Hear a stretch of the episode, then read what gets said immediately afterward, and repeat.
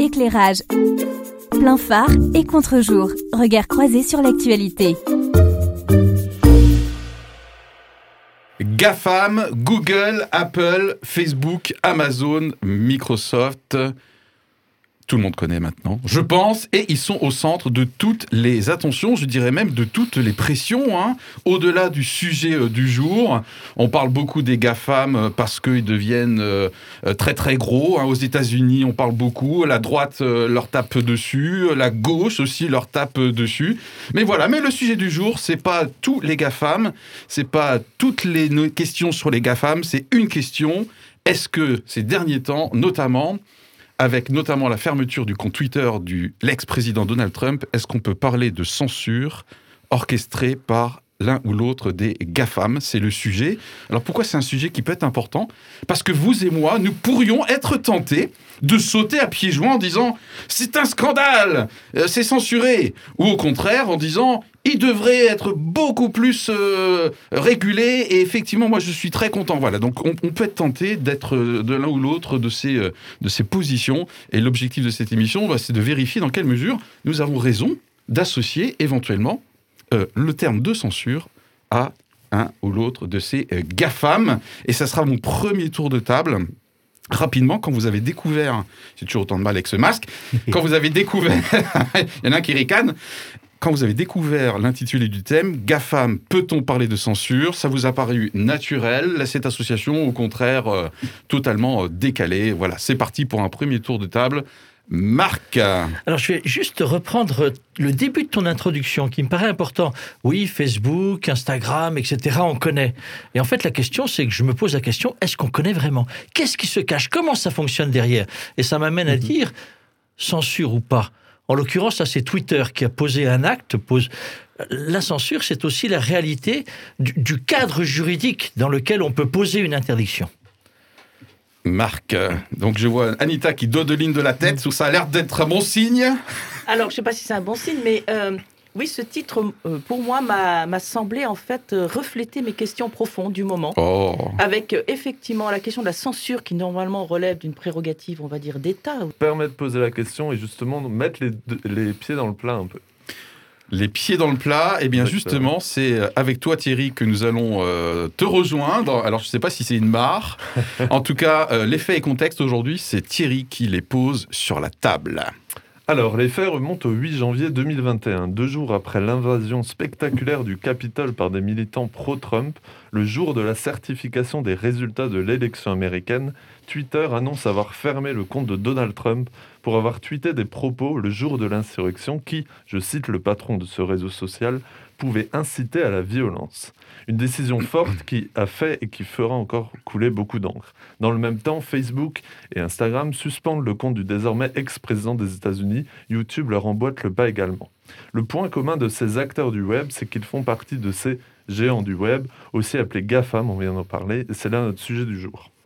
Ces faits s'inscrivent dans un contexte pour le moins dense et complexe. Voilà quatre ans que Donald Trump utilise le réseau Twitter comme principal moyen d'expression. Donald Trump était l'une des cinq personnalités les plus suivies du monde, avec pas moins de 88 776 000 followers au Twitter. C'est difficile à dire comme chiffre. Des tweets avaient déjà fait l'objet de suppression par la célèbre marque à l'oiseau et cette dernière avait énoncé des mises en garde avant le coup fatal. Mais le contexte est plus global. Nombre de comptes sont supprimés chaque jour sur ces différents réseaux pour des raisons diverses et variées. Quelle place pour ces géants du web dans la liberté d'expression, d'opinion? Quel rôle et pouvoir par rapport aux États, à l'idée même peut-être de démocratie? Toutes ces questions étaient déjà présentes mais n'ont cessé d'enfler depuis. Aussi, pour prendre un contexte encore plus global, justement ce contexte est globalisé et les règles peuvent paraître floues parfois. Aux États-Unis, par exemple, il faut bien comprendre que ces plateformes de médias sociaux, ce qu'on appelle des hébergeurs de contenu, mhm. sont sans responsabilité si ce n'est celle de notification et retrait et ne dépendent pas notamment du premier amendement qui interdit les restrictions sur la liberté d'expression notamment. En tant que société commerciale, elles déterminent leurs propres conditions d'utilisation.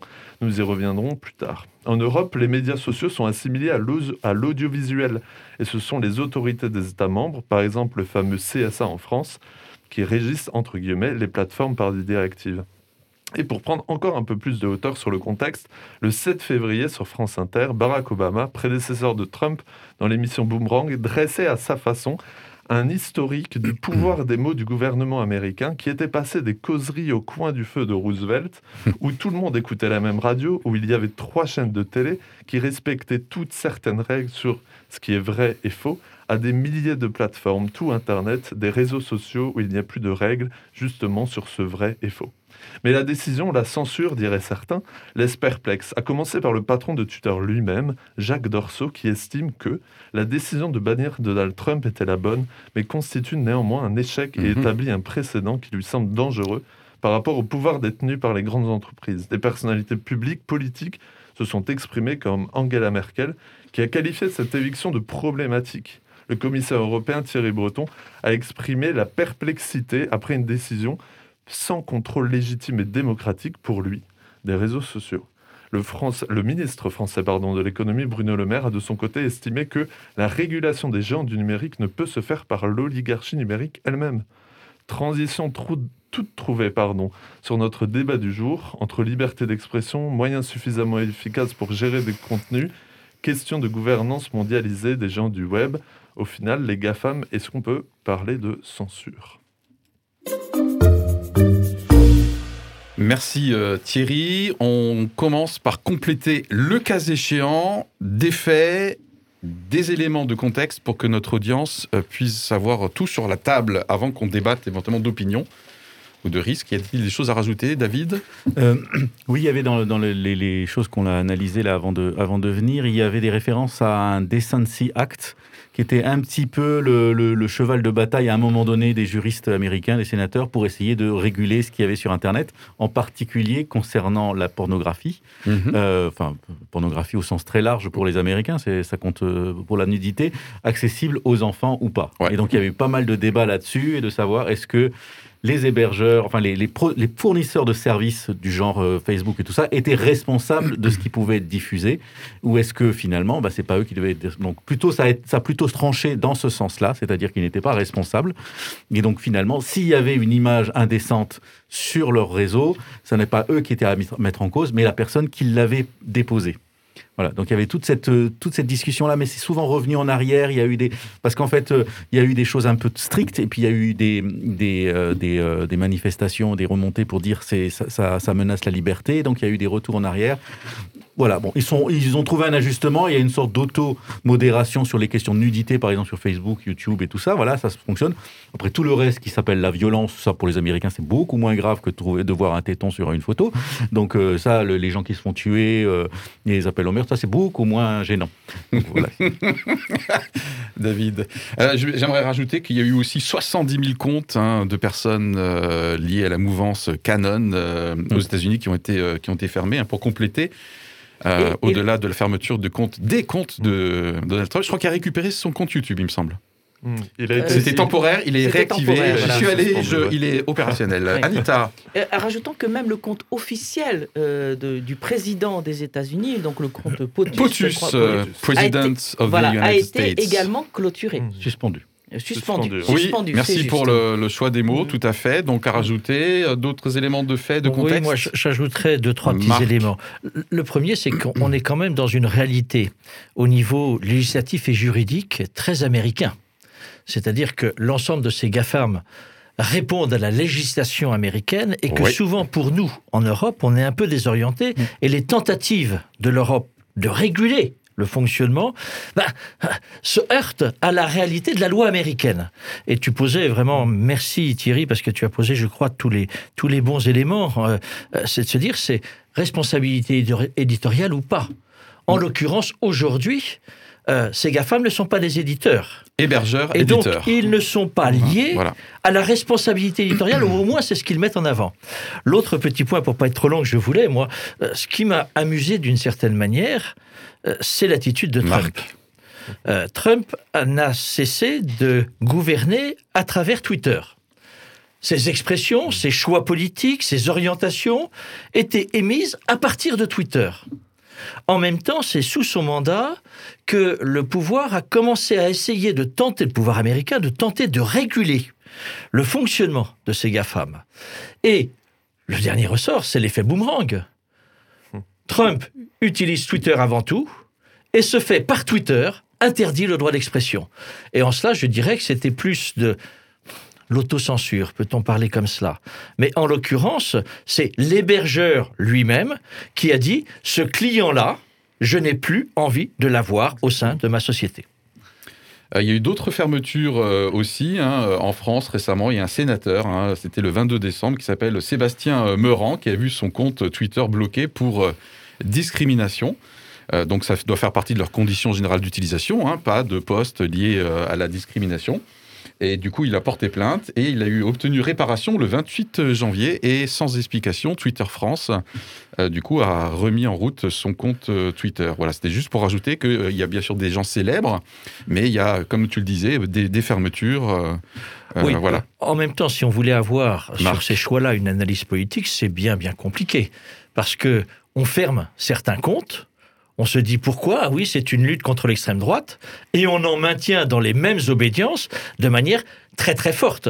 Donc là aussi, je ne suis pas convaincu qu'il y ait, si ce n'est par rapport à la campagne électorale américaine, qu'il y ait véritablement des choix politiques derrière, mais peut-être des choix de stratégie. Alors on verra le côté mmh. euh, éventuel du deux poids, euh, deux mesures, hein, que c'est une question euh, clé qui se pose par la question de la, censure. En l'occurrence, Sébastien Meurant, c'est un LR, hein, donc les Républicains, et il a posté une photo d'une femme en burqa, en fait, qui se baladait dans la rue en disant, voilà, ça c'est il respecte pas la loi. Voilà, donc c'est la mm. photo qui a déclenché la décision et du coup euh, décision de justice. Est-ce qu'il y a d'autres choses à utiliser? Et le réseau social euh, parler, parler en français, je ne sais pas comment on prononce, euh, qui était, je crois, hébergé mm. par Amazon, qui était complètement suspendu. C'était un réseau largement utilisé par la mouvance conservatrice aux États-Unis.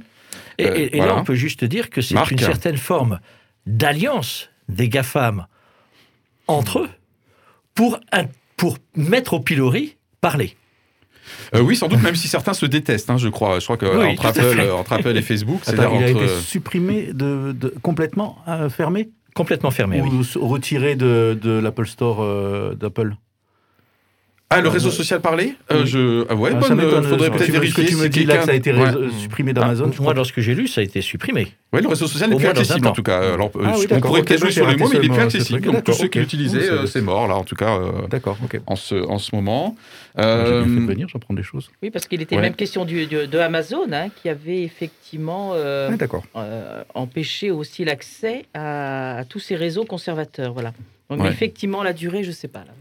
Ok, en termes de faits et de contexte, bon, on est aussi dans un contexte qui est au-delà de ce sujet. Hein, ils sont sous la menace de loi euh, antitrust. Hein. oui. Donc, euh, c'est ce que j'ai mis un peu dans l'introduction tout à l'heure. C'est vraiment les GAFAM sont aussi sous pression. Et puis là, j'aimerais rajouter en termes de faits et contexte que même si parfois on peut avoir l'impression qu'ils euh, censurent, notamment avec du poids de mesure, c'est aussi à la demande des gouvernements, notamment en Europe.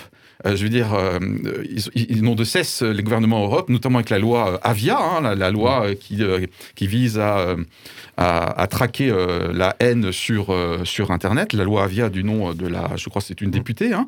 Euh, voilà, donc il y a aussi une demande des institutions publiques envers les GAFAM, de dire les gars, faites un peu le ménage, on a besoin de vous aussi pour, pour faire attention. Donc je pense que il y a peut-être une volonté euh, stratégique, ou il y, a, une volonté peut-être derrière, on en reparlera peut-être tout, à l'heure sur qui sont ces grands patrons quand même des GAFAM et de leur idéologie sous-jacente, mais ils répondent aussi aux pressions extérieures à eux pour dire faites le ménage les gars. Quoi. Enfin, pression extérieure, mais en même temps, est-ce qu'on peut accepter que parce qu'on est éditeur, on puisse dire n'importe quoi?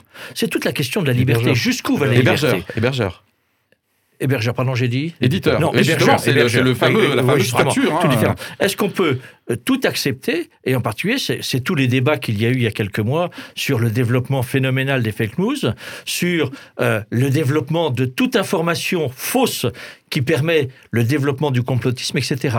Euh, je comprends que le pouvoir politique se dise à un moment donné, il est nécessaire de réguler parce que il en va de l'avenir de notre démocratie. Quand j'ai dit ils ont des pressions, c'était vraiment factuel. Hein. c'est juste pour dire que c'est pas juste leur volonté eux de voilà, qu'ils obéissent aussi à des injonctions qui sont extérieures à eux.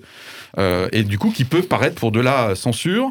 Euh, on est prêt pour la confession peut-être, hein, David Allez, c'est le bon moment, je pense. Éclairage. Plein phare et contre-jour. Regard croisé sur l'actualité. La confession. Alors je dois bien le reconnaître, j'ai du mal à avoir une position très tranchée euh, sur le sujet d'aujourd'hui. À chaque fois, je me dis ah oui, ça c'est vrai, ah oui, ça c'est vrai. Je pense que je vis en moi, comme euh, sans doute euh, d'autres, le dilemme entre d'un côté défendre la liberté d'expression et le partage du savoir, et de l'autre côté considérer certaines idées comme nocives pour la société au point qu'il faille empêcher de les exprimer. Mhm. On sait bien qu'en France et d'autres pays européens, durement marqués par les méfaits du nazisme et de l'antisémitisme, on considère qu'il y a un danger mortel à laisser ces idées se propager sans limite. Aux États-Unis, le premier amendement érige à un point très élevé la liberté d'expression. Et pourtant, on voit, on a vu, que beaucoup d'Américains se sont inquiétés de la diffusion d'idées suprématistes, racistes, anti-sciences, par leur président même, Donald Trump, et par une foule de plus en plus nombreuse de personnes qui, d'une certaine façon, menacent la démocratie américaine, et l'épisode du Capitole a bien montré ce danger. Et je pense que c'est devant ce danger que certaines plateformes telles que Twitter décident de ne pas rester neutres. Est-ce qu'il faudrait rester neutre en tant que fournisseur de services? Est-ce qu'un buraliste a le droit de décider de ne pas vendre certaines revues? Est-ce qu'un supermarché a le droit de ne pas mettre certains articles en rayon? Est-ce que l'on peut affirmer un droit éditorial en tant que fournisseur de services, par contre, et en même temps avoir une position monopolistique sur Internet? Hmm. J'ai toujours considéré que nous étions chacun un petit média sur notre page Facebook, avec, ou autre, hein, avec une responsabilité éditoriale. Non seulement pour ce que nous disons nous-mêmes, mais aussi pour ce que nous laissons dire dans nos commentaires. Quand on rentre chez quelqu'un, on respecte ses règles ou on s'en va. Si je demande à ôter les chaussures ou à ne pas fumer, c'est à prendre ou à laisser.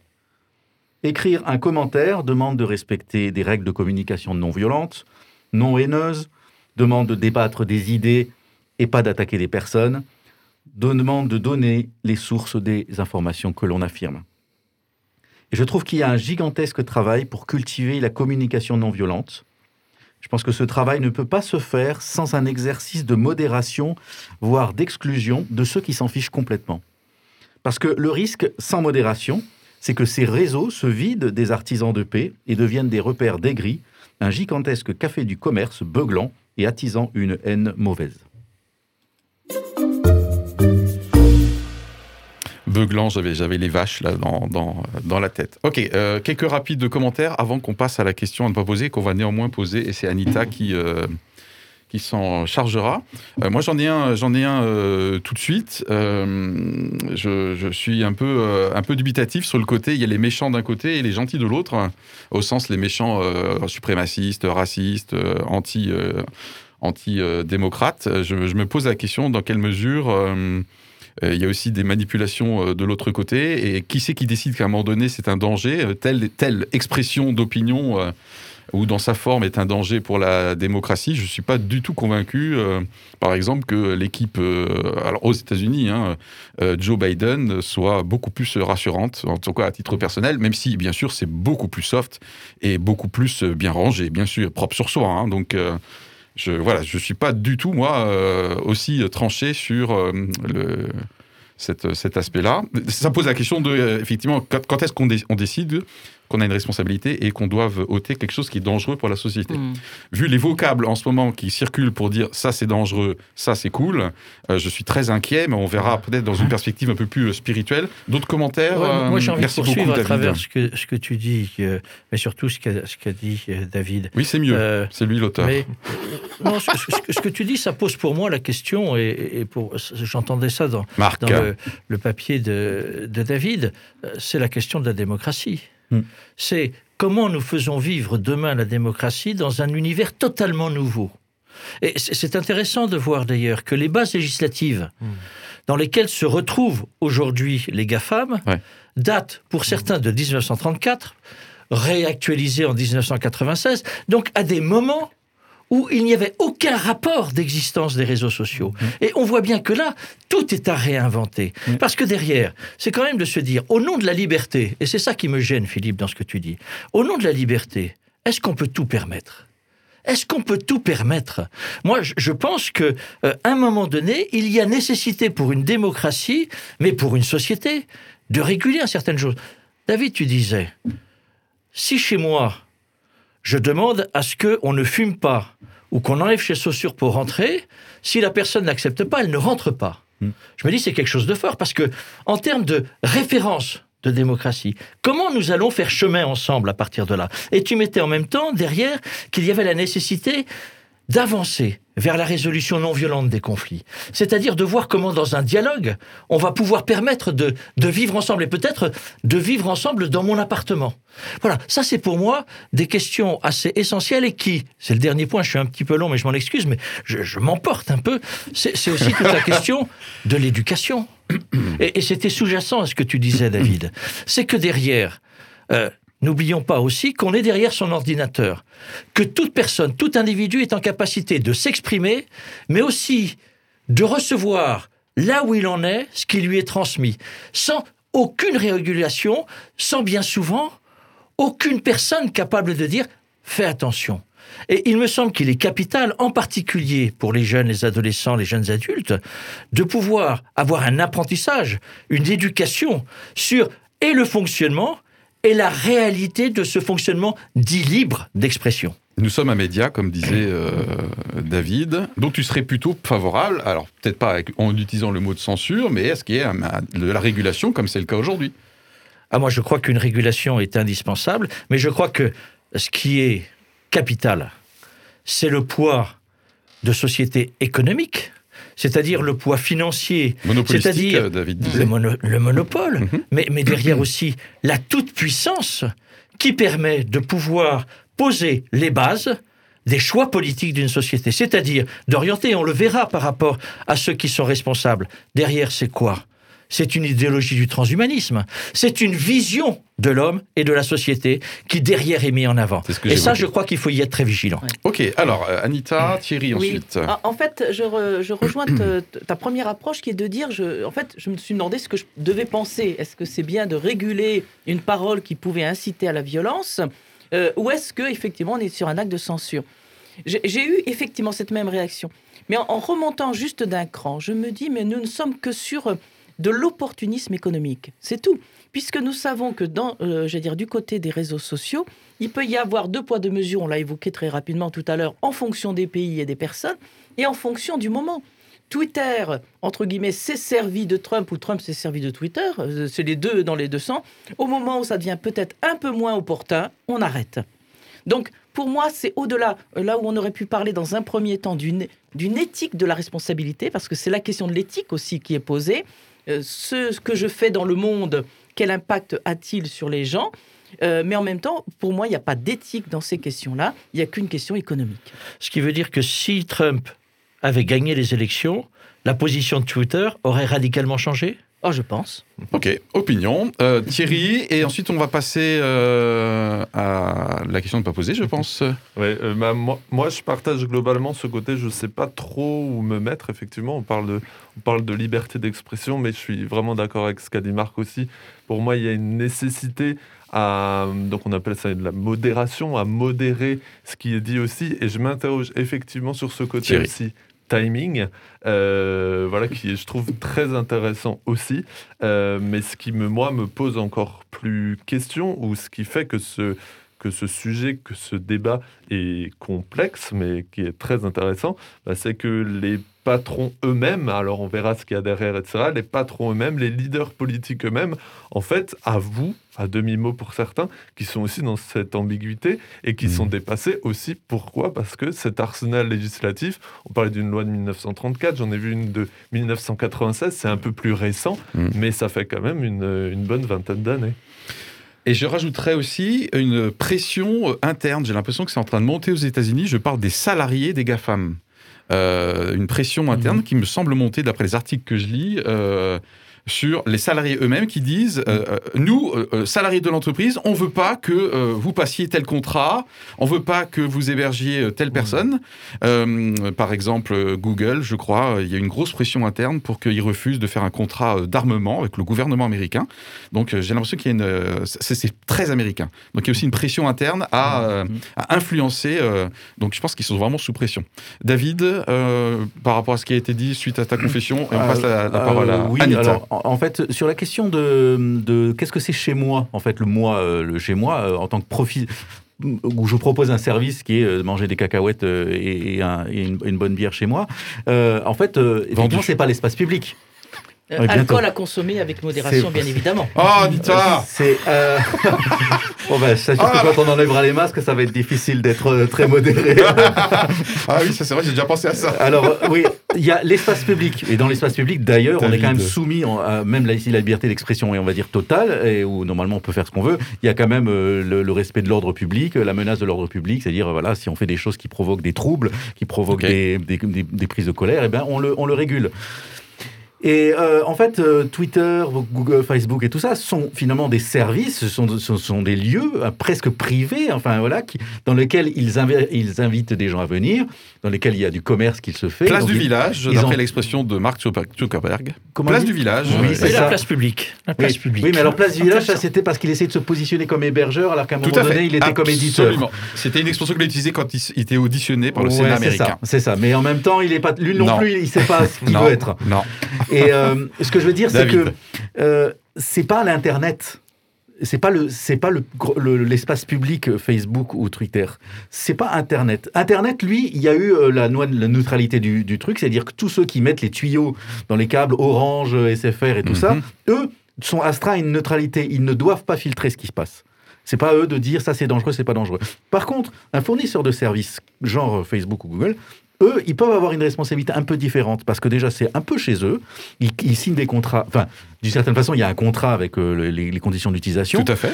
Et euh, même s'ils ne risquent aucune poursuite pénale, ils, risquent quand même ce que j'ai dit, c'est-à-dire la désertion d'une partie du public parce que ça devient euh, une ambiance pourrie.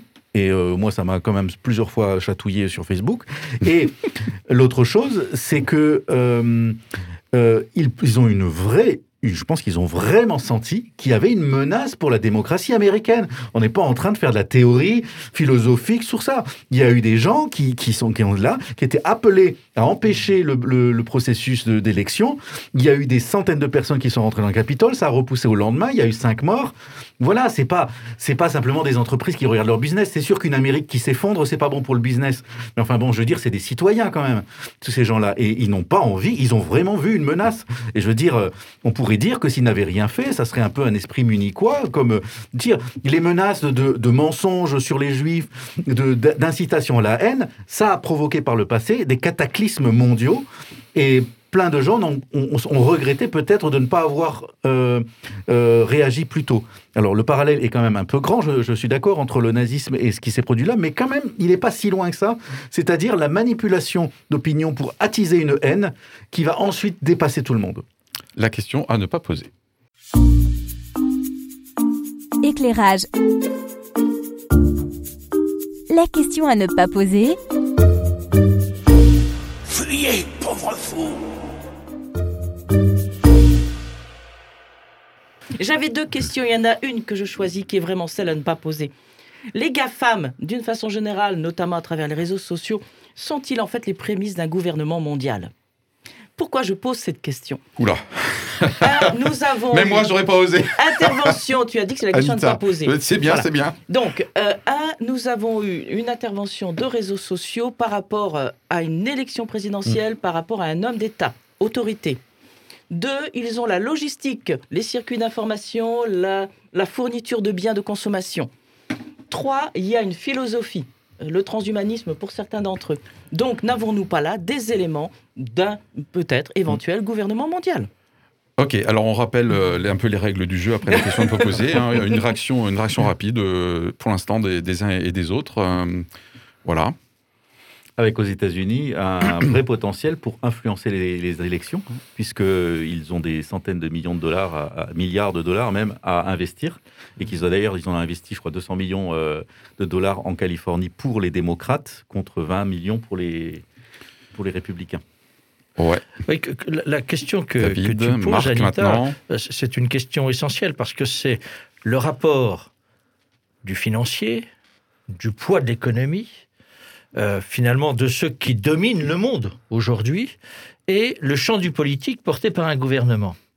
Et c'est de se dire, je ne suis pas sûr que les responsables des GAFAM souhaitent gouverner en tant que tel. Ils savent mmh. bien les difficultés du mmh. gouvernement. Mmh. Par contre, ils souhaitent terriblement influencer et finalement imposer leur vision du monde aux gouvernants.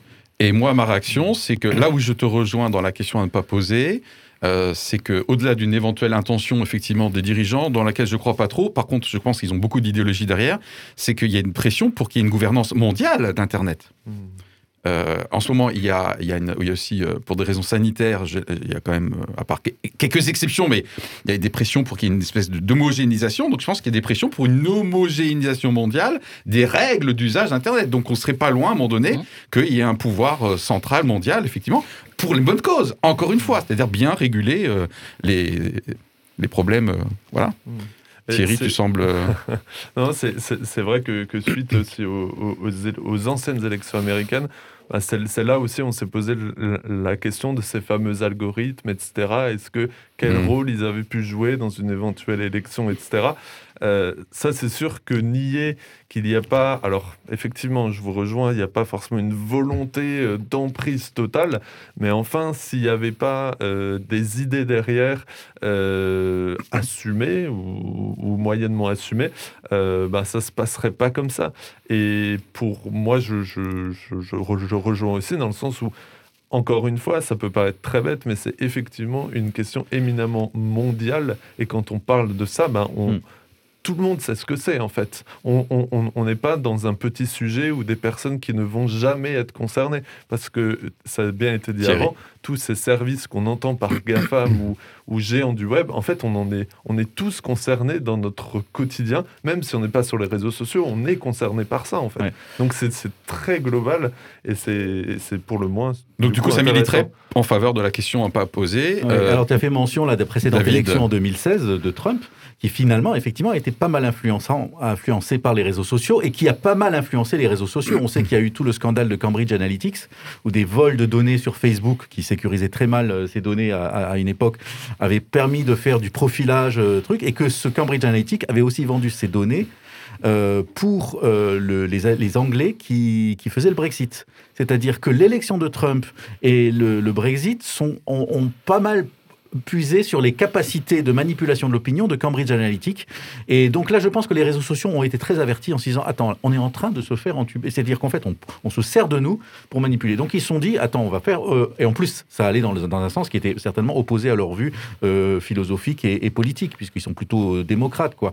Donc je pense que là, ils se sont dit Il faut qu'on réagisse et qu'on on sache ne pas se faire voler et manipuler n'importe comment. Ok, Marc À travers ce que dit David, je voudrais faire un rapport entre cette notion de place du village moderne. Euh, où, ce serait le, lieu d'expression libre et démocratique. Je trouve que c'est intéressant. Quand on est dans une place du village, on est ensemble.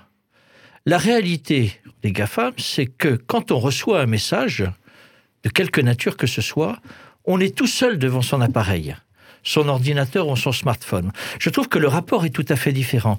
Et dans ce que dit David aussi, il me semble que euh, la, la réalité derrière, c'est...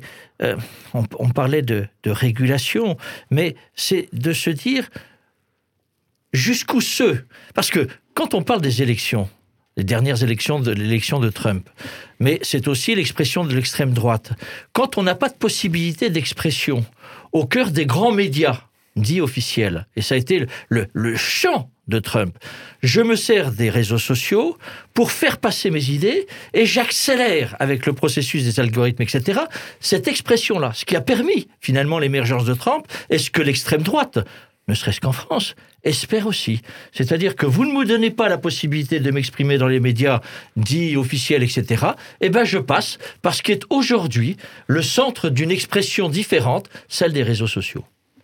Jésus revient, c'est parti, et toujours sans générique, hein, puisque euh, ma souris... Euh, ma souris est bloquée. Voilà, alors Jésus revient, donc euh, dernière partie de l'émission avant qu'on termine avec les synthèses chrono. Donc on peut peut-être enchaîner sur cet aspect de gouvernance mondiale, etc. Moi, en tant que chrétien, ce qui m'interpelle derrière le terme de censure, derrière l'éventuel deux poids deux mesures, les méchants d'un côté, les gentils de l'autre, c'est est-ce qu'on n'est pas en train d'assister à une espèce de nouvelle morale alors bien intentionné, hein, bien sûr, puisque personne n'est pour la haine en ligne, personne n'est pour la discrimination potentiellement. Voilà. Est-ce qu'il n'y a pas une espèce de nouvelle morale, comme si l'être humain essayait de, de se sauver par lui-même, de se démontrer qu'on devient de plus en plus euh, mature, de plus en plus sage? J'ai le sentiment presque que euh, euh, on, essaye de se, de, se montrer qu'on a une nouvelle virginité. Voilà, l'être humain de demain, il est, il est, il est plus mieux que celui d'avant. La preuve, la preuve, on sévit, on censure. voilà. Je me pose vraiment la question en tant que chrétien si j'ai pas une nouvelle morale et je suis pas tout à fait certain d'être super OK avec tous les composantes de cette nouvelle euh, morale. Donc, du coup, qui, euh, qui serait censurée. Euh, voilà. Anita, ça te parle apparemment euh, Au-delà, oui, en prolongation, euh, double réaction à l'idée euh, Jésus revient. Déjà, s'il revenait, ça serait vachement bien parce que enfin, on serait de nouveau en paix et bien. Bon, mais son esprit est là. Son esprit est là. Merci. Voilà, mais son royaume pour l'instant n'est pas de ce monde. Voilà. C'est ça tu, tu, reviens là-dessus. Ah, c'est vrai, c'est vrai. Ça sera un moment où je l'ai dit. voilà. Je pense qu'il faut en faire un sujet. Voir la dernière émission. voilà. Merci. J'ai deux réactions par rapport à ce sujet. Ça m'a renvoyé une ancienne image de la tour de Babel. Euh, la tour de ah. Babel dans la Bible, c'est un, euh, un, groupe de personnes, des puissants du moment, des habitants du moment, qui disent nous sommes tellement forts économiquement, nous avons la capacité de construire, nous allons édifier une tour qui va monter jusqu'au ciel. Et c'était une manière de pouvoir dire nous allons prendre la place de Dieu. Bon.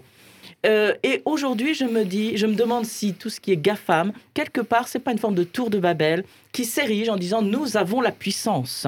Donc, c'est nous qui décidons, et ça rejoint ton propos, de la morale. Donc, ça, c'est la première réaction que j'ai eue. Et la deuxième réaction rejoint un peu à ce que tu as dit, David, tout à l'heure, euh, qui parle de, en fait, de la responsabilité que nous avons en tant qu'individus, citoyens et encore plus en tant que chrétiens. Hmm. Qu'est-ce que j'écris dans, sur mon, ma page ou que je n'écris pas hmm. Qu'est-ce que j'achète Par qui j'achète? Donc, c'est bien l'éthique de ma vie aussi et de chacun de mes choix quotidiens qui peut peut-être faire la différence. Ok, sur cet aspect euh, plus spirituel, David, Thierry, David, Thierry, une fois, deux fois, euh, David. Cette notion de bien et de mal euh, qui, te, qui te gênait un petit peu tout à l'heure. En fait, je parlais de nouvelle morale. Qui est-ce qui décide, qui est-ce qui décide ce qui est bien ou ce qui est mal? D'accord, mais enfin bon, c'est quand même une caractéristique aussi de notre de la religion et du christianisme de faire quand même un petit peu des distinctions entre ce qui est bien et ce qui est mal, et souvent sur des petits détails en fait. Hein c'est-à-dire euh, ben, ce que je fais aux plus petits, aux plus faibles en général, ce que je fais aux minorités, euh, la façon dont je m'exprime, est-ce que c'est une façon euh, alors hargneuse ou se mettre en colère, est-ce que c'est de la médisance, est-ce que, enfin, pour moi, je ne sais pas s'il y a besoin de faire de la grande morale pour quand même sentir quand il y a une intention qui n'est pas une intention d'élévation, mais une, intention quand même d'exprimer de, un peu, de laisser parler les, choses un petit peu les plus basses de, sa propre personne.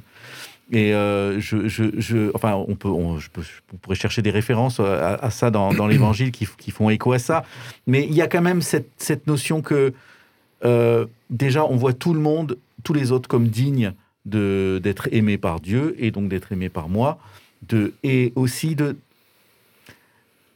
oui, il y, a des, y a, y a des dangers pour moi, et je, dans, le sens où euh, les catastrophes peuvent arriver si, euh, si on laisse le mal s'installer. Alors, on peut faire tout le manichéisme euh, qui, qui, possible à partir de cette phrase, et ça peut être très dommage, mais d'une certaine façon, je crois oui que on voit quand il y a des choses qui sont mauvaises et des choses qui sont pas bonnes, et des choses qui sont bonnes. Ça s'entend, ça se lit, ça se détecte.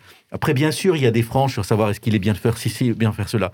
Mais il y a quand même des attitudes que l'on voit, euh, particulièrement sur les réseaux sociaux, où on sent qu'il y a quelque chose de bon qui est dans cette mhm. intention de, et des choses qui sont mauvaises.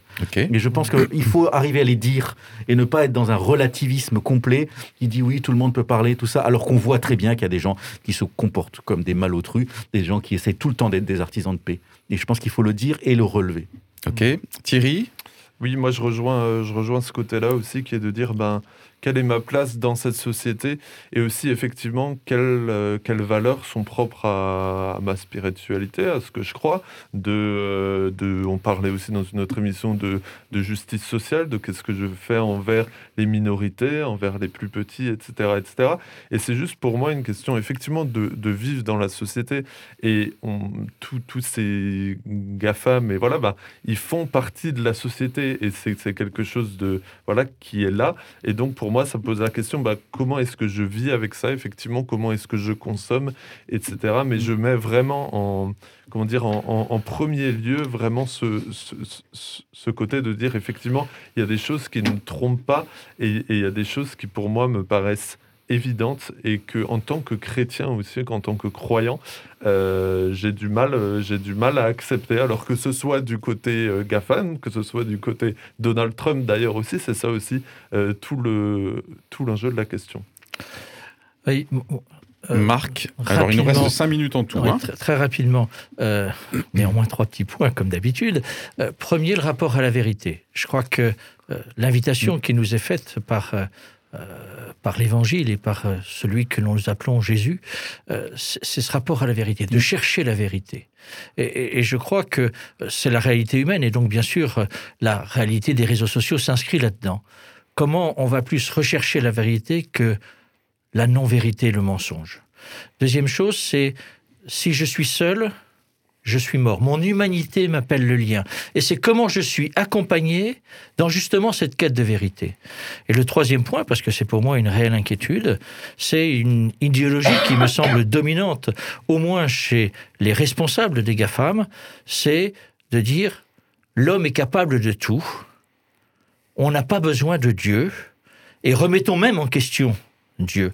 Or, je crois que profondément, notre humanité, c'est une recherche de forme d'humilité et de rendre grâce qu'il y ait dans le don un Père qui nous aime. Alors du coup, ça fait peut-être écho euh, au mot alors transhumanisme, hein, puisque effectivement, euh, la société mère, par exemple, de Google, qui s'appelle Alphabet, hein, enfin Alphabet euh, en anglais, investi beaucoup dans des projets euh, avant-gardistes. Moi, en tant que chrétien, j'y vois une, tendance de l'être humain, effectivement, à être sans Dieu, ce qui me semble tout à fait naturel pour quelqu'un qui n'a pas, pas la foi, hein, que l'être humain essaie de s'élever et de croire en un avenir meilleur et dans lequel il se sauve lui-même. Donc, je partage bien ce, côté-là. Et c'est un côté qui m'inquiète, effectivement, sur l'arrière-plan idéologue, euh, idéologique, donc, de beaucoup des patrons euh, des, des GAFAM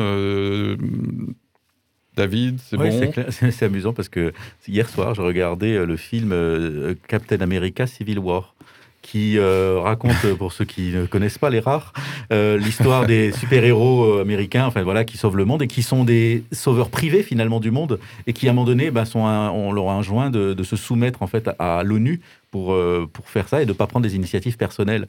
Et je pense que c'est pas mal inspiré aussi de certains gens, personnes comme Elon Musk et tout ça, qui sont des personnes qui sont très intelligentes. Pas trop de Tesla, hein. Qui sont très intelligentes, qui, sont, euh, qui ont des valeurs morales assez importantes. Ce ne sont mhm. pas des, des, qui ont des valeurs familiales et tout ça, et qui ont des moyens gigantesques euh, à, leur, à, leur, disposition et qui rassemblent les, esprits les plus brillants pour faire des innovations.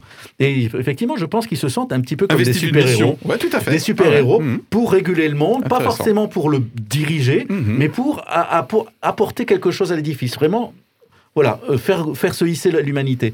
Et, euh, et d'un autre côté, on entend des choses assez incroyables quand même dans la mouvance QAnon. Là, c'est quand même euh, quasiment du messianisme ou du millénarisme par rapport à Trump qui disait certains, enfin, dans la mouvance ultra évangélique américaine là, c'était vraiment, c'est lui qui, qui, a été désigné par Dieu pour mettre à bas les complots satano maçonniques ou je sais pas quoi, enfin satano pédophiles.